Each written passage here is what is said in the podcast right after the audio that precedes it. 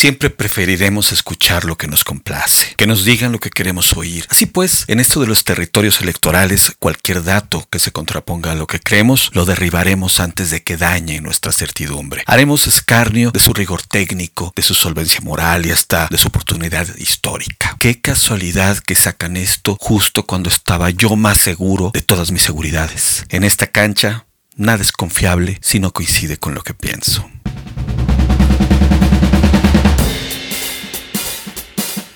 Asimetrías. Comunicación, política y sociedad por Héctor Llerena.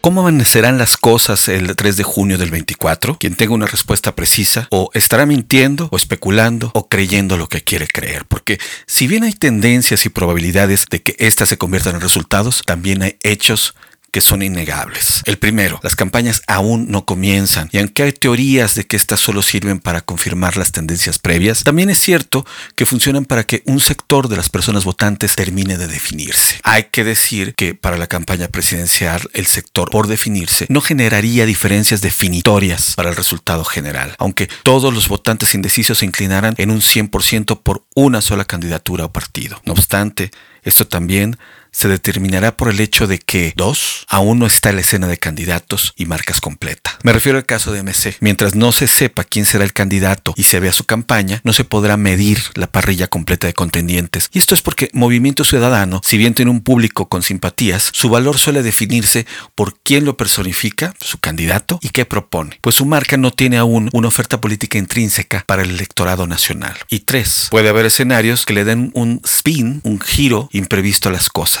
pero de eso no hay forma de preverlos ni de medirlos, así es que lo más sensato es no entrar en las cavernas de la especulación. Y más, no hay que caer en las teorías de charlatanería o chabacanismo puro que le hacen homenaje a la corriente que instauró eh, Javi Noble en Senda Película, como la que si sacamos a votar a todos los abstencionistas, ¡pum! O se movilizamos a todos los que ponen foto de que sí estudian, ¡pum!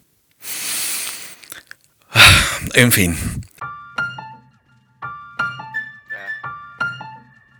back in my bag, yo. Conscious. ISO. Diamond.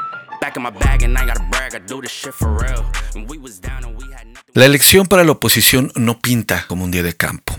Por eso es fundamental que desde ya determinaran lo que puede significar un triunfo, porque el éxito también en las elecciones puede venir de varias formas. Presidencia, la mayoría absoluta en el Congreso, la mayoría simple, las principales ciudades, los principales congresos locales, cuáles gubernaturas, crecer su votación, en dónde, porque podrían adoptar estrategias de máximo avance o de consolidación territorial local rumbo a las siguientes elecciones y cualquier otra que, mediante un trabajo postelectoral constante, les ayudaría a tener para una cercanía cotidiana con las personas y no solo los esfuerzos poco rentables en días de campañas. Y es que en estos días donde la gobernabilidad tiene varios frentes, jugarle al todo o nada por la presidencia suena más apuesta de cantina que a una estrategia político-electoral, porque el tablero nacional no es un lienzo sin arrugas ni costuras, y sí un escenario donde cada distrito o cada región es diferente yendo al ras de la tierra. En 2024 veremos muchas campañas que se definirán por la lucha cuerpo a cuerpo, brigada contra brigada, y no solo las que competirán por el algoritmo y el alcance de TikTok. Y es que si bien hay tendencias más o menos firmes, también hay recovecos de donde puede saltar la liebre, sorprendiendo a la concurrencia. Y es que ya deberíamos estar acostumbrados a que en política, dirían los clásicos, no hay sorpresas, sino sorprendidos.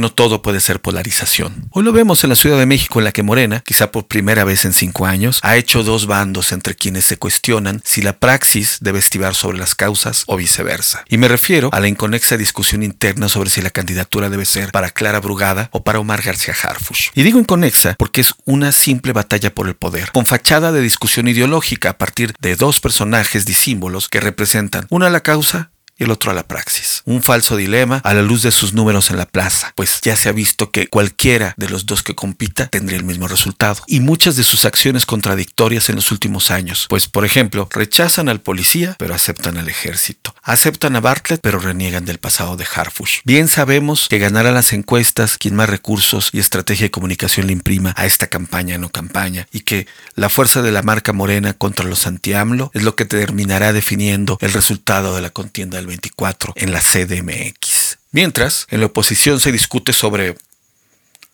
sobre, sobre nada que no sea la coyuntura, lo inmediato, lo interno, lo efímero, por lo menos públicamente.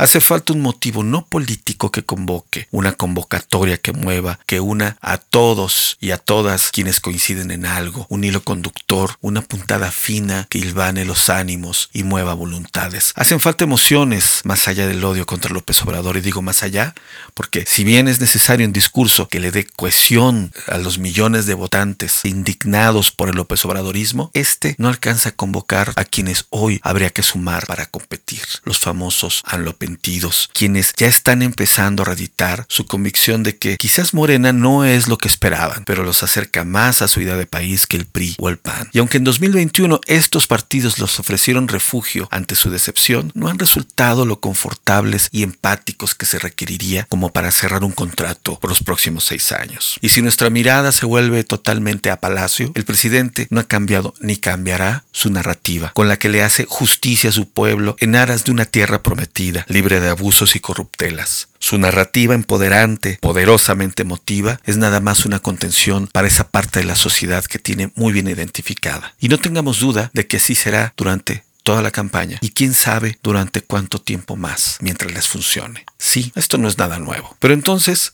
¿por qué después de cinco años la oposición no tiene aún el antídoto exacto contra el veneno?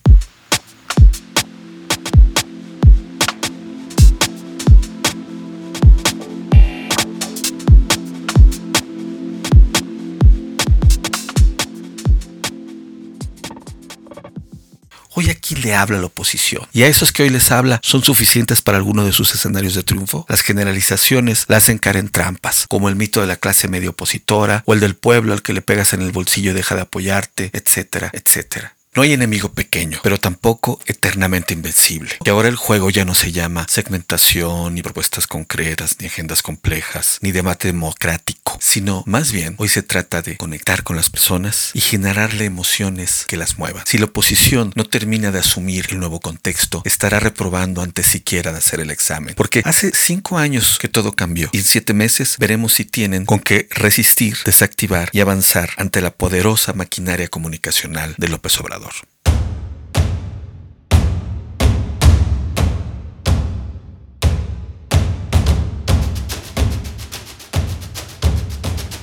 Esto fue Asimetrías con Héctor Llerena, una producción de Cartagena Digital.